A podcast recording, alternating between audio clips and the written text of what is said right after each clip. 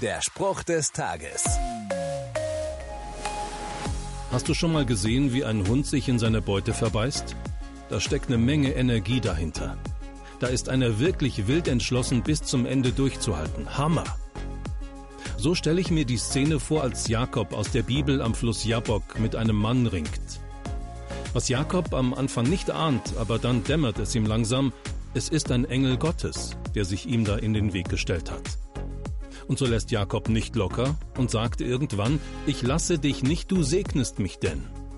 In Jakobs Fall wurde seine Hartnäckigkeit belohnt. Also los, verbeiß dich in Gott und lass nicht locker. Mal sehen, ob Gott auch dir ganz persönlich einen Segen dalässt. Der Spruch des Tages steht in der Bibel. Bibellesen auf bibleserver.com.